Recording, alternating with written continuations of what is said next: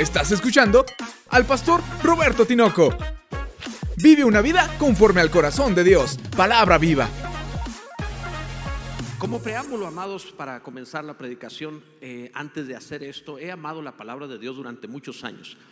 Eh, lo he hecho prácticamente toda la vida. La palabra de Dios no ha sido algo insignificante para mí.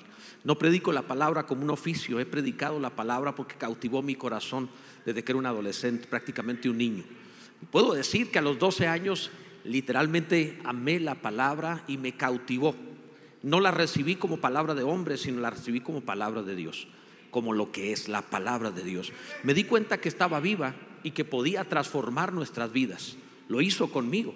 Me di cuenta que podía satisfacer nuestras necesidades y llenar nuestras expectativas, incluso rebasar aquello que nosotros esperábamos y transformó mi vida y me hizo darme cuenta también de que había propósitos más altos que simplemente estar en este mundo. Que no éramos una especie solo para venir, comer, reproducirnos y morir, sino que somos una especie diseñada para prepararnos para el cielo y ser compañía de Dios. Y la palabra de Dios cautivó esto y me, provocó esto. La he predicado toda mi vida y la he enseñado toda mi vida. Muchos años antes de ser pastor lo estuve haciendo. Desde los 16 años comencé a enseñar y predicar a los 17 años me permitieron predicar en un púlpito y estar ya en una iglesia hablándole a la, iglesia en un domingo, a la congregación, lo cual para mí fue un regalo maravilloso, pero no lo hicieron simplemente porque yo tuviera alguna virtud, sino lo hicieron porque vieron la palabra de Dios en mi vida. Por eso, amado, eh, es importante que sepas que eh, tengo el anhelo de que conozcas la palabra correctamente. El pueblo cristiano tiene vacíos en su fe, tiene áreas, tiene huecos donde no conoce bien la palabra del Señor. Y por esa razón debes conocerla de una forma sistemática. ¿A qué nos referimos con esto? Que tenga estructura, que no tengas huecos o vacíos en tu vida. Para lo cual estamos ya lanzando, amados, la, eh, plataforma ahora sí del el Instituto Bíblico en línea, y lo cual es de suma importancia. Quiero que lo conozcas, quiero que sepas de lo que se trata, que no es algo insignificante. Se trata de algo maravilloso y, quiero que lo, veas, te lo van a transmitir. Es una plataforma que simplemente lo buscas como institutobiblicopv.com.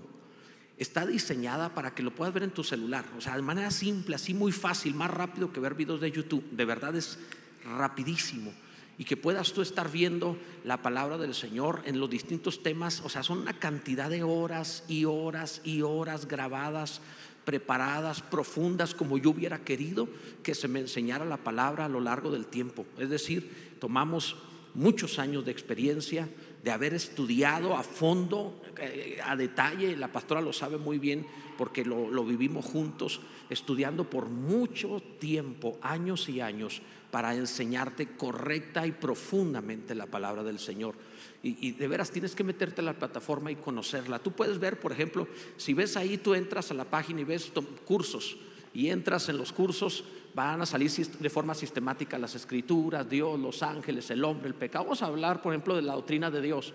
Tú puedes abrir la doctrina de Dios, te van a salir diferentes videos para ver la existencia de Dios, la naturaleza de Dios. Por ejemplo, puedes demostrar la existencia de Dios desde una perspectiva totalmente, no solo bíblica, sino incluso filosófica, lógica y hasta científica.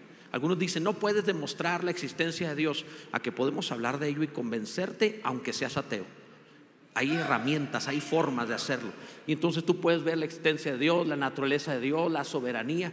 E, entender la soberanía te ayuda a comprender la diferencia entre lo que Dios decreta que va a suceder y lo que Dios promete que tienes que conquistar. Por ejemplo, y luego los atributos morales de Dios, la autorrevelación de Dios, todos sus nombres en la Biblia, la, Trinidad Divina. ¿Por qué la Biblia menciona tres? Ese es, uno, pero son muchas horas cada uno de ellos. Pero regrésate por favor a, la lista de cursos o materias. Podemos ver, por ejemplo, el hombre, la doctrina del hombre. Si tú abres acá de este lado, la doctrina del hombre, eh, y, y, puedes ver también cómo fue creado, el propósito, etcétera. Vas a encontrar que el hombre es un ser tripartita, eh, luego cómo caído se incluyó otro elemento que es la carne, después vemos cómo pasar de un alma viviente a un espíritu edificante, la vida cristiana, y así, o sea, sigue viendo, ábrelos todos ahí, todos, muchos videos, cada uno de ellos puede tener cuatro o cinco horas de enseñanza, o sea, es muchísima enseñanza. Y son 12 temas, en los últimos dos vemos el Antiguo Testamento y el Nuevo Testamento, libro por libro, para que donde agarres la Biblia lo hablas, así, donde lo abras, vas a saber de qué está tratando. De eso se trata. Son 66 libros, 1189 capítulos, donde lo abras vas a saber, ah, es que aquí trata acerca de esto. Te doy las herramientas para que realmente comprendas la palabra de Dios y no, no sea solo una eh, pasadita mental de lo que es la doctrina bíblica. Entonces les, les invito a que entren, lo conozcan, participen y hagan que su vida cristiana sea de gran excelencia. Bendito sea el nombre del Señor. Instituto Bíblico pv.com ahí vas a entrar. Es más fácil la plataforma de celular, ¿eh? En celular lo puedes ver más rápidamente. Muy bien. Y amado, viendo esto, eh, quiero eh, hablarte precisamente con todo este backup de conocimiento. Cada mensaje, cada predicación tiene como propósito lo que es el tema de hoy: un mejor cristiano. ¿Cómo puedo ser un mejor cristiano? Estamos viendo la serie del apóstol Pablo. ¿Cómo puedo ser un mejor cristiano? ¿A alguien le interesa ser un mejor cristiano? Yo creo que sí. No estamos aquí simplemente para perder el tiempo, estamos aquí porque queremos ser realmente personas que conocen a Dios y desarrollan su vida cristiana saludablemente. ¿Cómo le hago para conocer a Dios correctamente? El mejor cristiano. Te invito a abrir la palabra en el libro de los Hechos, capítulo 11. Leeremos los versículos 25 y 26. Estamos viendo la serie de la vida del apóstol Pablo. Hechos 11, 25. Léelo en voz alta, por favor. Dice la escritura. Después fue Bernabé a Tarso para buscar a Saulo y hallándole le trajo a Antioquía. Y se congregaron allí todo un año con la iglesia y enseñaron a mucha gente y a los discípulos. Se les llamó cristianos por primera vez en Antioquía. Bendito sea el nombre del Señor. Amado, yo tengo un poquito de problema con algunos deportistas, por ejemplo, con los futbolistas. Tengo un poquito de problema con ellos porque si bien es cierto que nuestras manos no están diseñadas, perdón, que nuestras manos están diseñadas para manejar las cosas y no nuestros pies, que no son nuestros pies nuestra mejor herramienta física, es verdad, no se vale dedicarse toda la vida a manejar un balón con los pies y luego fallar ante una portería que mide cerca de 7 metros por casi dos y medio. O sea, casi casi la pantalla y, le fallan. Nunca han visto eso. O sea, para mí me produce una contrariedad que te dediques a algo toda la vida, porque eso hacen. ¿Qué haces? ¿Qué hiciste hoy? Tirarle patadas a un balón. ¿Hacia dónde? Hacia una portería. Al día siguiente, ¿qué hiciste ahora? Tirar patadas a un balón, hacia una portería. Y ahora ¿qué hiciste? Lo mismo. ¿Cuántos años llevas? Como 15 años. Y luego un día en un juego fallas. ¿No te genera cierta contrariedad? Así como que, por favor, es como, como un músico que toda la vida está entrenando y ensayando y de pronto dice, ¿dónde quedaba el do? O sea, no, no va, no, no checa. De la misma manera, cuando, eh, esto te lo menciono, amado, porque todo aquello que nosotros practicamos tiene que mejorar. No podemos ser quienes hagan algo por mucho tiempo y no se mejore. Y yo creo con todo mi corazón que el que practica por la palabra ser cristiano se transforma en cristiano de verdad, en un buen cristiano. El discípulo es hecho cristiano. El que lo practica de verdad es transformado. Bendito sea el nombre del Señor. ¿Por qué no ser mejores cristianos? Al respecto de esto nos encontramos en una vida, la biografía del apóstol Pablo, muy descrita en el libro de los Hechos, nos encontramos en un momento en el cual la iglesia, primera iglesia gentil que había comenzado a estructurarse, la iglesia en Antioquía, esta congregación estaba dando mucho fruto y dio de qué hablar positivamente. Le llegó el rumor, el comentario a los apóstoles en Jerusalén que la iglesia en Antioquía estaba creciendo y que era un éxito. Y era una novedad porque estamos hablando que las iglesias no eran todavía fuera de los judíos. Así que encontrarnos una iglesia fuera de los judíos, entre los gentiles en Antioquía, era toda una novedad y además que fuera una buena iglesia, era mayor novedad. Así que los apóstoles pensaron enviar a su mejor elemento disponible en ese momento para supervisar la obra en Antioquía. Enviaron a Bernabé que significa hijo de consolación. En realidad Bernabé se llamaba José y le pusieron por apodo Bernabé, hijo de consolación, porque Bernabé en la Biblia es visto como un hombre muy bueno para consolidar y unir a los cristianos. Con, varios Bernabés como aquí hay en la iglesia se pueden lograr muchísimas cosas. Hombres y mujeres que unen a los demás, que aman y bendicen, que ayudan, que restauran, que evitan la división, los conflictos, que les permiten a los hermanos llevarse bien. Dios bendiga a todos los Bernabés. Y aquí hay muchos, lo sé. Ahora, Bernabé cuando va a Antioquía ve la obra y se sorprendió. Wow, está pasando algo tremendo. Quiero que sepas que ahí estaba sucediendo algo maravilloso sin los apóstoles. No había todo ese entrenamiento y estaba pasando un mover de Dios maravilloso. Entonces Bernabé cuando vio esto dijo, necesito batería pesada, necesito un buen pastor, alguien que realmente pastoree esta iglesia muy bien, porque debe saber, amado, como dice la escritura, como es el sacerdote, es el pueblo. Si el pastor realmente se prepara y tiene una vida en Dios, la iglesia va a recibir eso. Y si el pastor no lo hace, la iglesia no lo va a recibir.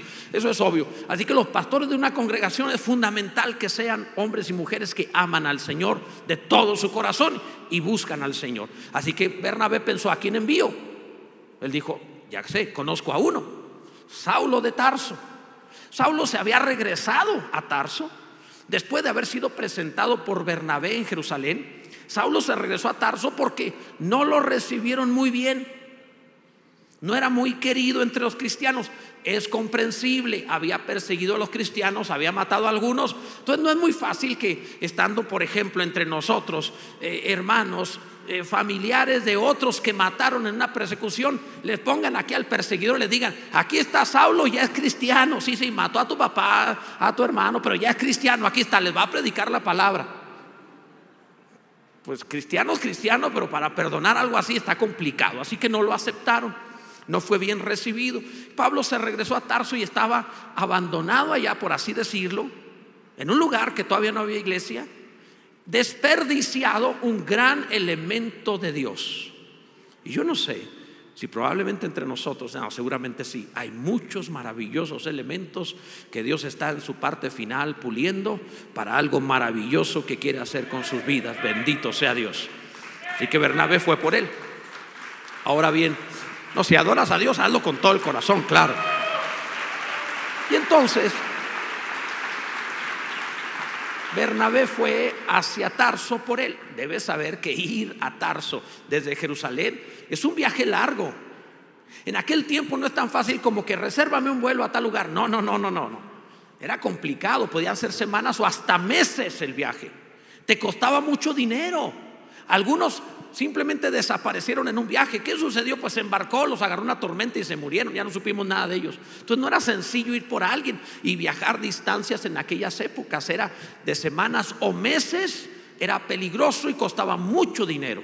José Bernabé era un hombre rico, de hecho, y él hace el viaje hacia Tarso para convencer a Saulo de que venga hacia Antioquía para ser pastor en la iglesia gentil, la primera iglesia gentil. Amados, esto es algo precioso que estaba pasando en aquel tiempo. Bernabé es un hombre que sabe hacer amigos. Dios bendiga a la gente que es así. Y, estamos hablando de amigos de verdad, no amigos como los de las redes sociales, ¿verdad? Tengo tantos miles de amigos. si no conoces a ninguno de ellos, o a, alguno, a la gran mayoría no. Pero hoy se habla así de la amistad como muy rebajada, es muy light. Sí, yo tengo en, Facebook tengo 42 mil y tantos amigos. O sea, no, evidentemente sí están en número, pero pero no son tus amigos así como conocerlos, eh, juntarte con ellos.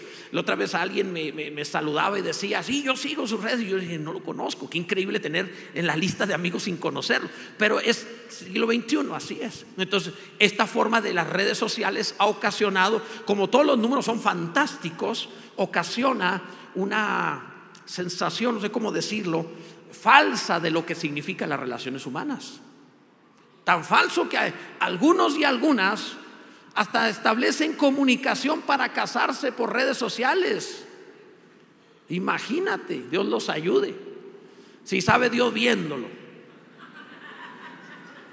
Ahora sin verlo y con filtros. ¿Quién usa más filtros, los hombres o las mujeres? Los hombres. Y gritó una mujer, claro. No, creo que no. O sea, mira, si un hombre usa filtro, no le van a creer porque somos feos. Entonces, ¿para qué usamos filtro? Aparte a ellas ni les importa. Si vas a poner filtro varón, no pongas un filtro de tu cara, sino de tu carro. ¿No les parece? ¿Para qué pones un filtro de la cara? Ahí sí, muy guapo. Ahí no, pone un filtro del carro. Vas a un, carro, no sé, un Lamborghini, algo así, te paras ahí, te tomas la foto ahí enseguida de ese, ese es un buen filtro de hombres. Ese sí funcionaría. Pero que seas guapo es irrelevante. O sea, nada, a las mujeres no les importa eso, aunque digan que sí, no les importa, no es cierto. Y si todavía les importa, hay que estar muy jovencitas. Pero bueno, ok, sigamos adelante. Con el tiempo abren los ojos. Amados, e, el caso de Bernabé es alguien que entiende la calidad de la verdadera amistad, la calidad de encontrar gente que valga la pena, de hacer alianza con gigantes. ¿Sabes en esto, amado? Procura establecer relaciones humanas, amistades con gigantes, con personas que valen la pena. ¿Cuál es la razón por la cual alguien establece malas relaciones? Nos sentimos atraídos a como nos sentimos por dentro. Entonces cuando viene alguien y dice, pastor, ¿por qué me han salido puros hombres tóxicos? Y yo estoy pensando, ¿por qué será? Porque atraes lo que eres. Porque inconscientemente la, la persona se siente de cierta manera y entonces busca aquello que él cree o ella cree que es inconscientemente. Y que no le genere demasiado compromiso de crecer. O sea, te sabes un 2, no buscas un 10 porque sabes que te genera tener que subir 8 puntos. Es demasiado. Bueno, para empezar, todos los hombres no pasamos de 5, no se crean mucho, ¿eh? Pero, para, pero el, punto es que nosotros llegamos a, a buscar aquello que nos sentimos. Entonces, lo primero que tienes que hacer, Jesús dijo, limpia lo de dentro del vaso para que lo de afuera sea limpio. Transfórmate en alguien que sea un gigante para que te asocies con gigantes, bendito sea Dios. Bernabé lo sabía, era un gigante y buscó a otro gigante como era el apóstol Pablo. Ama a todos, ama a todos, pero sea íntimo solamente de aquellos, sea amigos, cercanos, solo de aquellos que también sean gigantes, amado. de hecho, el, amarnos a todos es parte de ser cristianos. El amor es la evidencia de conversión. El que no ama no es cristiano. A todos, ¿eh? Mira, dice la Biblia, primera de Juan 3:14. Dice así, nosotros sabemos que hemos pasado, la evidencia que tenemos de que hemos pasado de muerte a vida, que somos salvos, que somos cristianos, en que amamos a los hermanos. El que no ama a su hermano permanece en muerte. Si tú todavía sigues con que no, es que el rencor, es que estoy lastimado, es que estoy herido, es que no puedo amar, es que no puedo perdonar, lo lamento mucho, han negado tu fe. No dijo Dios, ama si puedes, dijo, este es el mandamiento que les doy, que se amen unos a otros para que todos sepan que son mis discípulos. En esto es como se demuestra que somos cristianos. Pero evidentemente, aunque amamos a todos, establecen lazos con aquellos que te hacen crecer, que son gigantes, que te ayudan a mejorar, avanzar. Bernabé lo hace, ve en Antioquía una gran obra, dice, necesito a Saulo de Tarso, necesito un hombre con tales características. Ahora, pastor, ¿cómo le hago para atraer a una persona de calidad a mi vida? No atraigas hacia ti a nadie. Presenta un proyecto mejor que los atraiga. La gente de alto nivel, la gente de calidad, no sigue a otros. La gente de gran nivel sigue grandes proyectos. Bernabé no va por Saulo para que siga Bernabé. Bernabé va por Saulo para que siga el proyecto de Antioquía, un gran proyecto. La forma de cautivar a la gente que vale la pena no es atraerlas hacia nosotros, es atraerlas hacia una gran calidad de vida, hacia algo que vale la pena, hacia el proyecto del reino de los cielos, algo que sea digno de alabanza, de elogio, bendito sea el nombre de nuestro Dios. Esa es la forma, amados. Si quieres alianzas que valgan la pena, presenta proyectos que valgan la pena. ¿Cómo vas a cazar un tiburón? Pues no le vas a poner una carnada de cualquier pececito. Creo que necesitan una barracuda. Y luego la filetean y la ponen como carnada para un tiburón. Si realmente tú vas a cazar algo que vale la pena, utilizas una carnada de esas características. Este es el gran error de las relaciones humanas. Por eso se deshacen, por eso se quiebran, porque atraes a la gente hacia ti, no amados. Atrae hacia un proyecto de vida y se quedará contigo toda la vida. Pero si la traes a ti, un día se va a desanimar. Un día fallarás, un día no cumplirá la expectativa. quieren relaciones que valgan la pena, no los atraigan a, a, ustedes mismos, atráiganlas a un proyecto de vida de gran calidad. Esto es lo que Jesús dijo, la vida y vida en abundancia y se quedarán contigo toda la vida, bendito sea Dios. Esta es la forma correcta. En palabra viva tenemos un gran proyecto de vida para ti. Esta iglesia tiene un gran proyecto de iglesia y un gran proyecto de vida para ti en todos los aspectos de lo que se trate, lo que tú estés viviendo, tenemos algo para ti, te lo aseguro. Y eso es lo segundo, el mensaje que es la mejor iglesia. No estoy diciendo que lo seamos, tenemos que transformarnos en ser la mejor iglesia. Dice el pasaje, hallándole, le trajo a Antioquía. El verso 26 dice, y se congregaron allí todo un año con la iglesia. Bernabé trajo a Saulo a congregarse en la iglesia de Antioquía. ¿Por qué no lo llevó a la iglesia de Jerusalén? Porque en la iglesia de Jerusalén lo menospreciaron. Cuando lo llevó la primera vez dijeron, mm, no, este como que, quién sabe si sea cristiano. Este hizo mucho daño, no nos conviene, mejor que se retire, no queremos una amistad con él, nos afecta, nos quema, nos hace daño. Entonces mejor no estamos con él. Y entonces Saulo tuvo que irse a, a Tarso. Pero ahora José Bernabé piensa en ir por él y llevarlo a una iglesia más apropiada para las características y el potencial de Saulo de Tarso. Esto es maravilloso. En palabra yo hemos comprendido la importancia de que la iglesia realmente pueda tener características para todos los aspectos de la vida humana. Nuestro eslogan es una iglesia para vivir, no es un eslogan publicitario, es un propósito de iglesia que te ayuda a vivir en todas las áreas de tu vida todo lo que tú emprendas, sea laboral, sea sentimental, sea familiar, sea lo que sea, que pueda realmente encontrar respuesta y ayuda a cualquier área. Porque de eso se trata. Ya no puedo llevarlo a, Jerusalén, no lo aceptaron, pero en Antioquía sí puede desarrollarse. Y tú te encuentras en una iglesia así, que Dios desarrolle gloriosamente tu vida.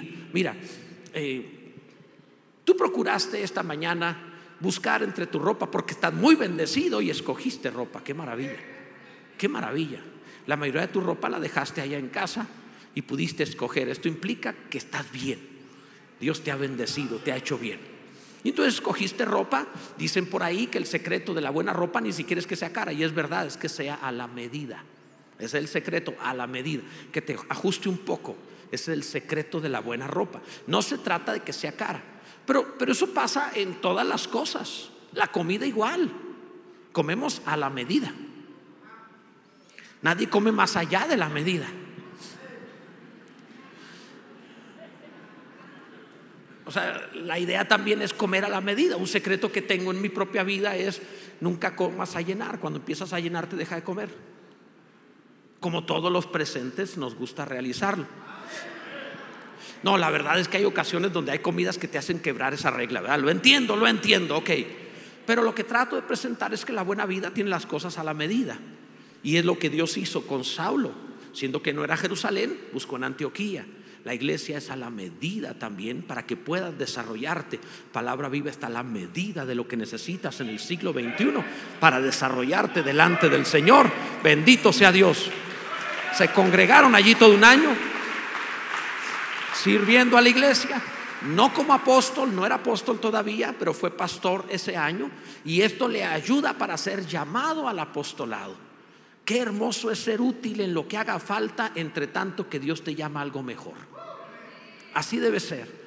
Sé lo que pueda hacer en lo que Dios te llama a lo que debas hacer en tu vida. O sea, hay momentos en los cuales estás haciendo algo que quizá no es lo tuyo, pero sí es lo que otro necesita entre tanto que llega aquello que es lo tuyo, que Dios tiene para ti.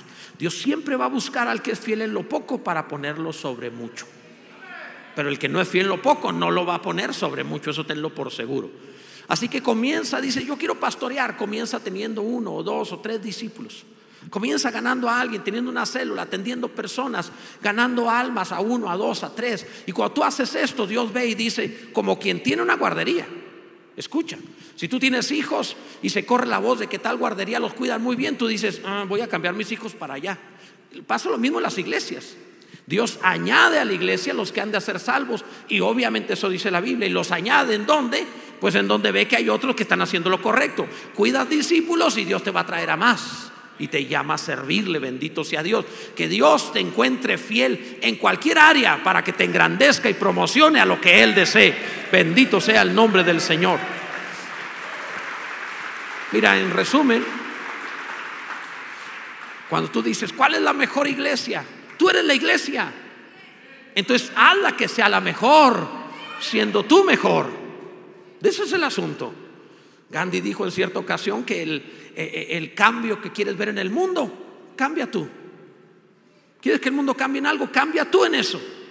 Queremos ser la mejor iglesia, seamos nosotros la iglesia, lo mejor cristiano posible. Y que Dios bendiga la vida de cada uno y engrandezca su obra como Él desee. Bendito sea Dios.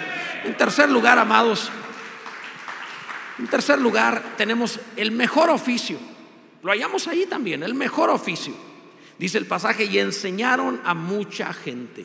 Enseñaron a mucho. Nunca vas a hallar nada que le gane más el corazón a Dios que atender a sus hijos. No hay nada. Mira, pregúntale a Jesús si hay algo digno para vivir y para morir. Es salvar almas.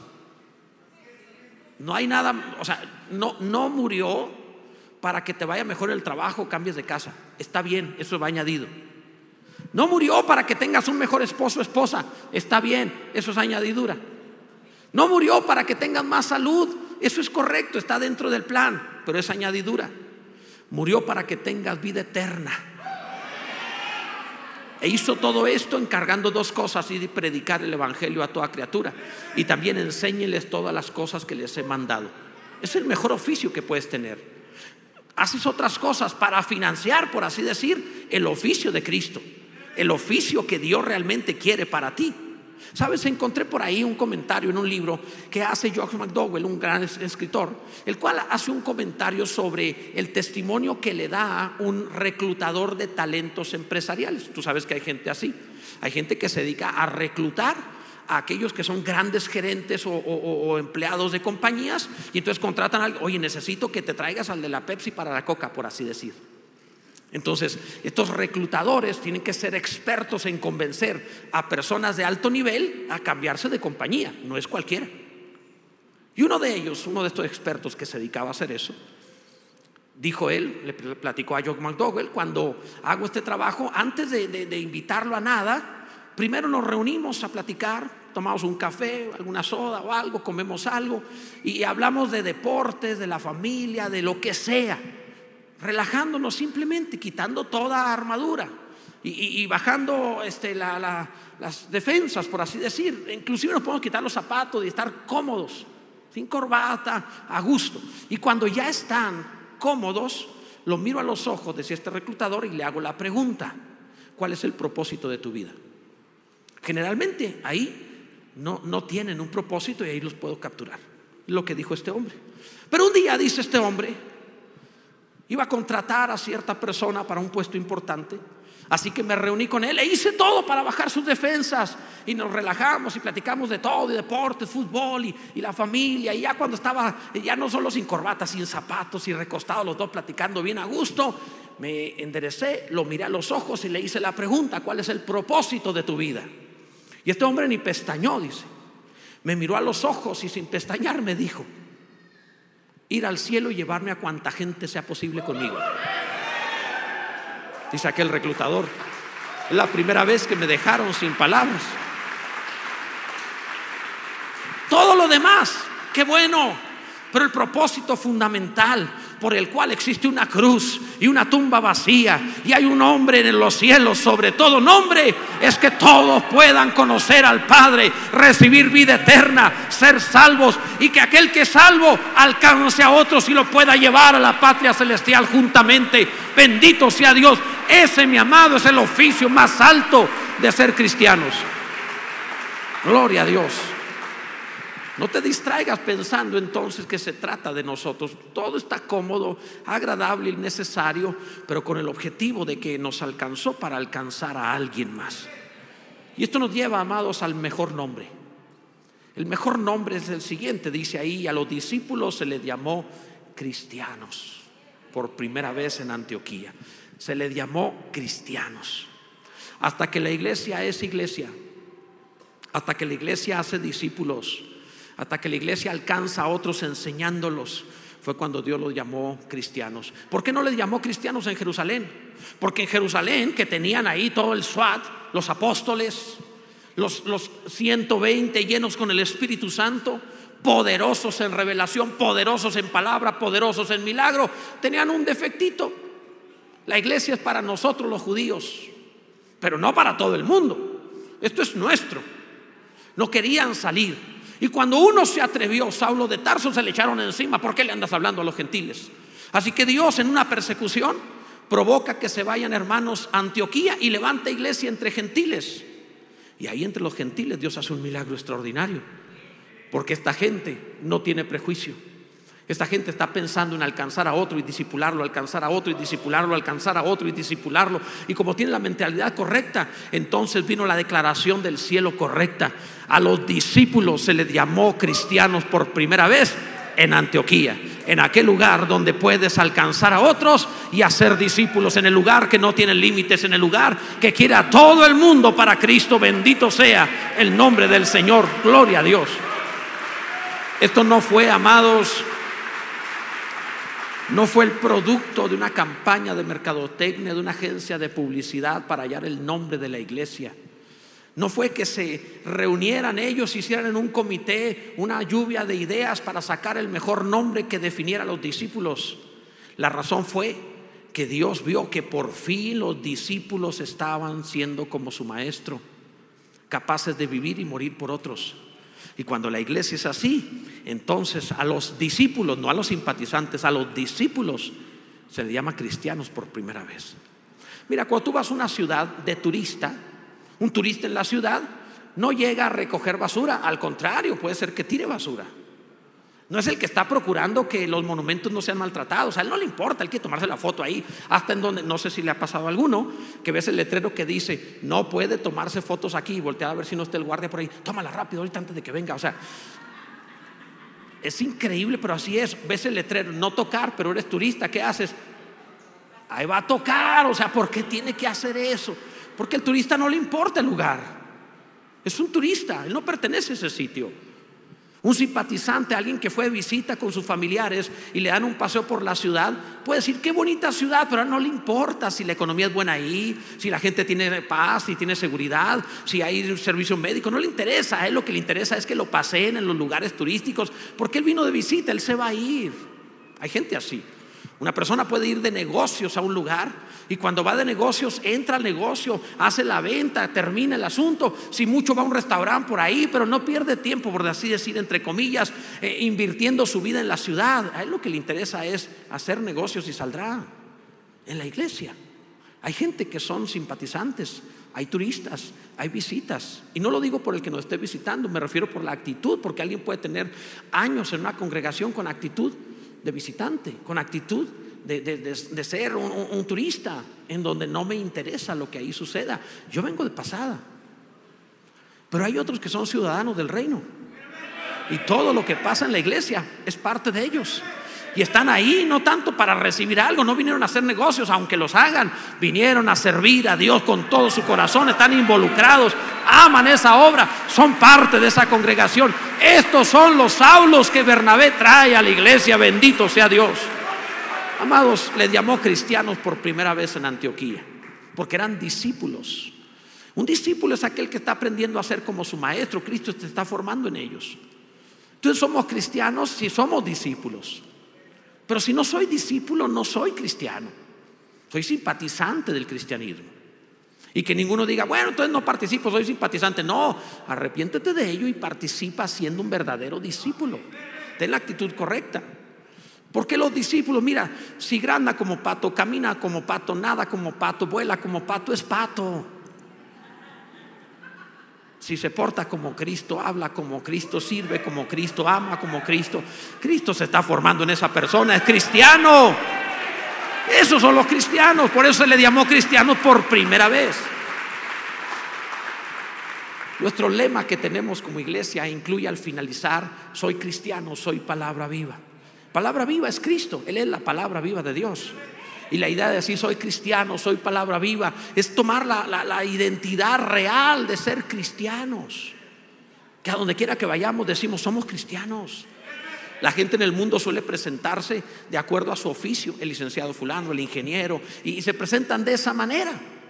Pero qué maravilloso es, te presento a mi hermano en Cristo. Él y yo somos cristianos, vamos a tal iglesia. Y que podamos presentarnos con el honor y la gloria del nombre más alto. Somos cristianos. Bendito sea el nombre del Señor. No nos da vergüenza llamarnos así. Somos cristianos. Bendito sea el nombre del Señor.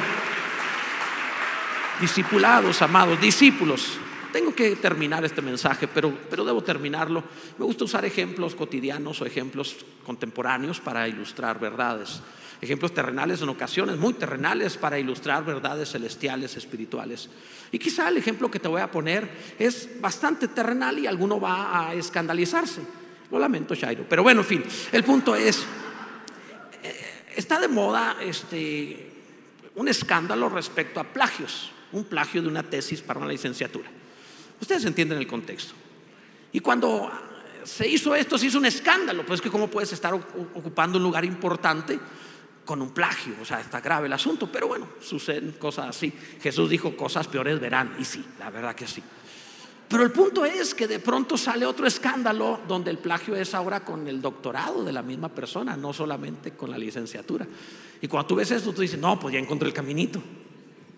Una cosa es, una cosa es ser trompudo y otra cosa, bueno, ustedes conocen el dicho, que mi padre decía, está bien ser marrano, pero no tan trompudo. Entonces, eh, amados, lo que trato de decirte es que todo plagio en cualquier disciplina, pues tarde o temprano se va a notar. Hay, hay cantantes, entre comillas, que hicieron una carrera con playback. O sea, no cantaban, pero ponían la música, movían los labios y parecía que cantaban. Y un día les falla la pista y se notó que no cantaban. Hay gente que hace eso. En la vida se puede fingir una época, pero no puedes fingir para siempre. Te puedes fajar lo que quieras, la panza saldrá. O sea, no se puede. E, es que así decían también en mi pueblo. O sea, el que es panzón, aunque lo fajen de chiquito. O sea, no hay manera de. Tarde o temprano, lo que fingimos se va a notar. Y, con esto no estoy demeritando a nadie, me estoy uniendo a lo mismo, porque en todo lo que somos no podemos aparentarlo para siempre. Puedes aparentar ante los demás, tener una buena relación con tu esposa y decir que la amas y tratarla bien en público, pero si no la tratas correctamente, tarde o temprano se va a manifestar lo que la verdadera relación. Así sucede, amados, en todas las cosas. Permíteme entonces decirte que no puedes tener un plagio del cristianismo. No puedes tener una imitación pirata de ser un discípulo. Mi invitación para ti son dos. La primera, que te conviertas de todo tu corazón a Jesucristo, aceptando su señorío sobre tu vida, entregándole tu vida al Señor Jesús. De verdad, o sea, no, no juegues con ello, de verdad. Y no se trata de que sí, yo voy a obedecer en todo porque soy muy buena persona. No, te acercarás y dirás, precisamente porque no puedo, porque no sé cómo hacerle, santifícame tú. Transforma, tú eres el Señor, me rindo a ti. Lo primero es eso. Lo segundo, amados, es que tú te atrevas verdaderamente en, las, en segundo lugar a hacer a alguien más discípulo. Todo cristiano tiene que hacer discípulos. No hacerlo es una negación de la fe. Tienes que tener a alguien a quien le enseñas. Pastor, no sé mucho. Es que no enseñas, por eso no sabes mucho. Pero en cuanto le enseñes a alguien más, sabrás. ¿Recuerdan ustedes cuando recibieron los que tienen hijos un bebé por primera vez? Lo tomaste en los brazos, no sabías cómo agarrarlo, ¿verdad? se va a caer la cabecita y todo. Ya después uno se da cuenta que sobreviven hasta temblores. O sea, pero al principio, ¿cómo? Y no tenían la menor idea. ¿Quiénes se asustaron cuando recibieron su primer hijo? ¿Verdad que sí? Santo Dios, ¿y ahora qué hacemos con él? Pues déjalo ahí, corre. No, no, o sea, este, la verdad es que era difícil, pero aprendiste. Y lo primero que hace una mamá primeriza es, voy a hablarle a mi mamá o a la suegra, porque ellas saben todo. No, tiene frío, no, tiene hambre. No, o sea, apenas lo ven y uno dice, será, yo sabía que la bruja, que era bruja, pero no, ok. Este, saben luego, luego, ¿por qué? Porque tiene experiencia. ¿Cómo tiene experiencia cuidando a otros? Por eso algunos no crecen, porque no cuidan a nadie. Por eso no crecen, por eso no son verdaderos cristianos, no tienen discípulos. Si tuvieras discípulos, crecerías. Eso te hace crecer. Eso dice lo bíblico. En mi pueblo decían, la carga es andar al burro. amado, por favor, en el nombre del Señor. Es fundamental que tú y yo hagamos esto. Dos invitaciones.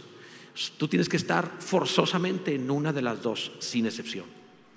O te entregas hoy a Jesucristo, reconociéndolo Señor de tu vida, o te entregas hoy a su señorío, comprometiéndote a tener discípulos. Pero este mensaje no va a ser aplicado en tu vida si no obedeces una de estas dos órdenes de Cristo a nosotros. Convertirse y servirle. Ponte en pie, por favor. Quiero hacer la primera invitación. Si, estás, si no estás en la primera, estarás en la segunda. Primera invitación. Tú necesitas hoy entregar tu vida al Señor Jesucristo y reconocerlo, Señor, que Él manda, que Él gobierna. La invitación es para ti. ¿A alguien le interesa esto? Será muy importante que digas sí, amén, que levantes tu mano. Permíteme el tomarme este tiempo para ti. Levanta tu mano si tú dices sí, yo necesito. Solamente aquel que requiera hoy entregar su vida a Cristo como Señor. Veo muchas manos levantadas, qué maravilla. Gracias a Dios por ustedes, qué bueno. Permíteme el atrevimiento de una cosa más. Te lo cambio por entregarte un café y un canapé. vente al frente y déjame orar por ti. A tú que levantaste la mano, ven aquí al frente, déjame orar por ti. Acércate para acá, ven, ven por favor. Sal de tu lugar rápido y ven hacia acá. Gracias a Dios por tu vida. Vengan hacia acá, hermanos, ven. Gloria a Dios. Dios le bendiga muchísimo. Gloria a Dios. Ven, alguien más, vi muchas manos levantadas. Ven, vengan hacia acá. Te da miedo, te da un poquito de temor. No te, no te va a pasar nada. Es simplemente una forma de realmente hacer un compromiso con Jesucristo. Eres libre. En cuanto a palabra viva con nosotros, no tienes más compromiso que amarnos. No tienes ningún otro compromiso con nosotros. No estableces ningún vínculo que te obliga a nada con nosotros. Pero con Jesucristo se trata de tu vida eterna. Ahí sí es el todo de tu vida. Acércate. ¿Quién más? Vi más manos levantadas. Si necesitas que alguien te acompañe, dile al que está enseguida, vas conmigo, porque a lo mejor necesitas simplemente perder el miedo y alguien te acompañará. Acércate, acércate, ven hacia acá. Alguien más. Había visto manos de este lado también.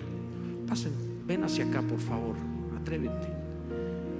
Primera invitación. Tienes que estar en la primera o en la segunda, sin lugar a dudas. Bendito sea Dios. Gracias a Dios por su bondad.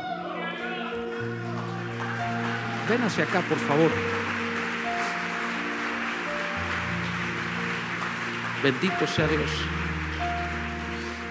Cuando yo hice este primer acto en mi vida, es decir, atreverme a pasar un altar enfrente en una iglesia, tenía 12 años, wow, fue maravilloso para mí, fue maravilloso. Había ido a escuela dominical, había estado en la iglesia, había hecho oraciones, pero el día que yo recibí a Jesús, un domingo, fue exactamente así, una invitación así. Pasé también al frente y le creí a Dios. E hice una oración diciéndole al Señor que fuera Señor de mi vida. Ponerle el corazón.